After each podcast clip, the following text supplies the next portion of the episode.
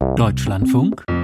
Interview die kleine Industriestadt Avdivka, sie war für die Ukraine lange schon ein Symbol des Widerstandes gegen die russischen Angreifer kurz vor dem zweiten Jahrestag von Putins Angriffskrieg, ist die völlig zerstörte Stadt nahe Donetsk in russische Hände geraten. Ein Triumph für Putin, eine blutige Trophäe. Sie hat die Atmosphäre auch auf der Münchner Sicherheitskonferenz am Wochenende geprägt, genau wie die Nachricht vom Tod von Alexei Nawalny im sibirischen Straflager. Für seine Witwe nichts anderes als ein Mord Putins. Und über die Entwicklung im Kampf der Ukraine gegen Russlands Angriffskrieg und die Unterstützung aus dem Westen können wir jetzt mit Sergei Lagodinsky sprechen, dem Europaabgeordneten von Bündnis 90 Die Grünen. Schönen guten Morgen, Herr Lagodinsky. Schönen guten Morgen aus Brüssel.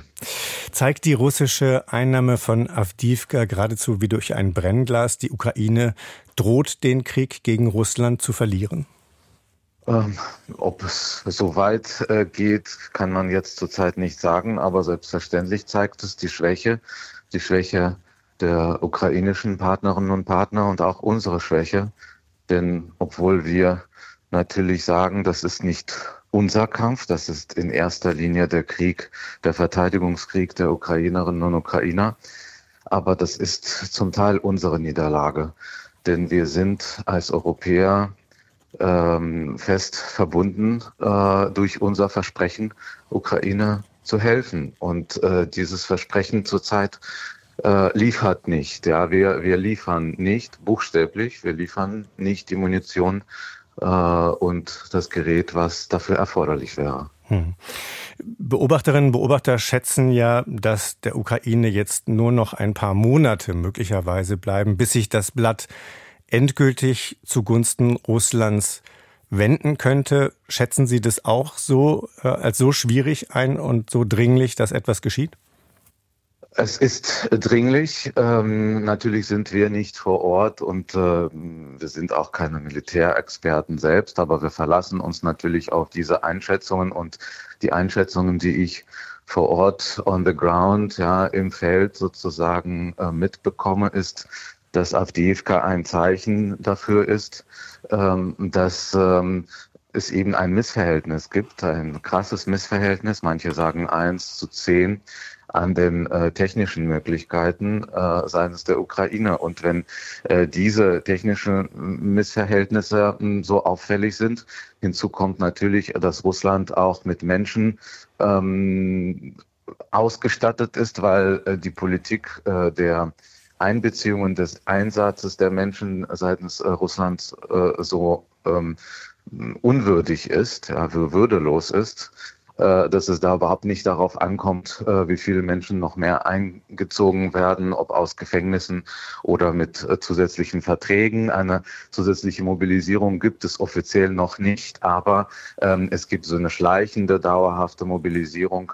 Ähm, das ist für die russische Seite alles möglich. Russland ist eben keine Demokratie und steht somit auch überhaupt nicht unter Druck mhm. äh, von den Menschen, von den Bürgerinnen und Bürgern. Diese zwei Faktoren, ähm, das eine können wir nicht beeinflussen, aber die technische Unterstützung, die militärische Unterstützung können wir unterstützen. Da sind wir aber unfähig, äh, unsere Kräfte und unsere Möglichkeiten zu mobilisieren. Amerikaner jetzt zurzeit auch nicht. Hm, wie konnte das passieren? Die, äh, sprechen wir zum Beispiel über das Versprechen Europas der Ukraine, eine Million Schuss dringend nötig gebrauchter Munition zu liefern. Jetzt zeigt sich, gerade mal die Hälfte davon äh, wird passieren. Wie konnte es geschehen, dass das Versprechen, dass die Verantwortung, die Europa übernommen hat, dass dieses Versprechen nicht gehalten wird?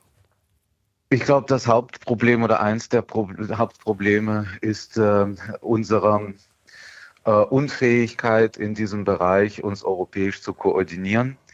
Ähm, die Produktion ähm, wurde nicht äh, gewissermaßen in, einer, in einen Modus des Ernstfalls umgestellt.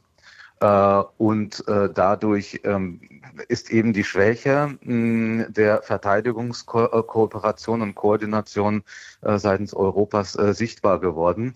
Das ist etwas, was wir versuchen und die Europäische Union, die Mitgliedstaaten versuchen zu ändern. Das ist zu sehen. Das haben wir auch erlebt, auch in Gesprächen jetzt in München. Aber das ist ein langfristiges, mittel- bis langfristiges äh, Verfahren und ein Prozess, der einfach viel länger dauert als die Notwendigkeit, die wir an der Front haben. Deswegen hatten wir auch gesagt, dass diese Hilfe viel früher und viel massiver hätte kommen sollen, als wir noch viel hatten und als Russland noch desorganisiert und desorientiert war.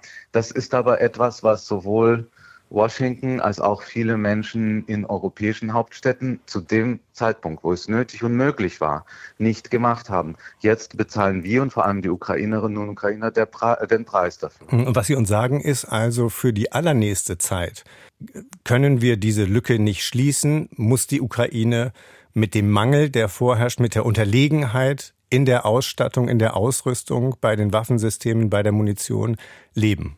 Das ist eine, ähm, eins der Szenarien und auch der Empfehlungen, äh, die ich mitbekomme, äh, dass die Ukraine jetzt sozusagen äh, in einen Modus der Verteidigung äh, äh, übergehen äh, ähm, könnte ähm, sich gewissermaßen einzugraben. Das, was die russische Seite auch sehr erfolgreich gemacht hat mit den vielen Linien, sozusagen Verteidigungslinien, die da gebaut worden sind. Wir erinnern uns, die es den Ukrainern ähm, sehr schwer gemacht haben, diese berühmte, ähm, ähm, diesen berühmten Gegenangriff äh, zu starten.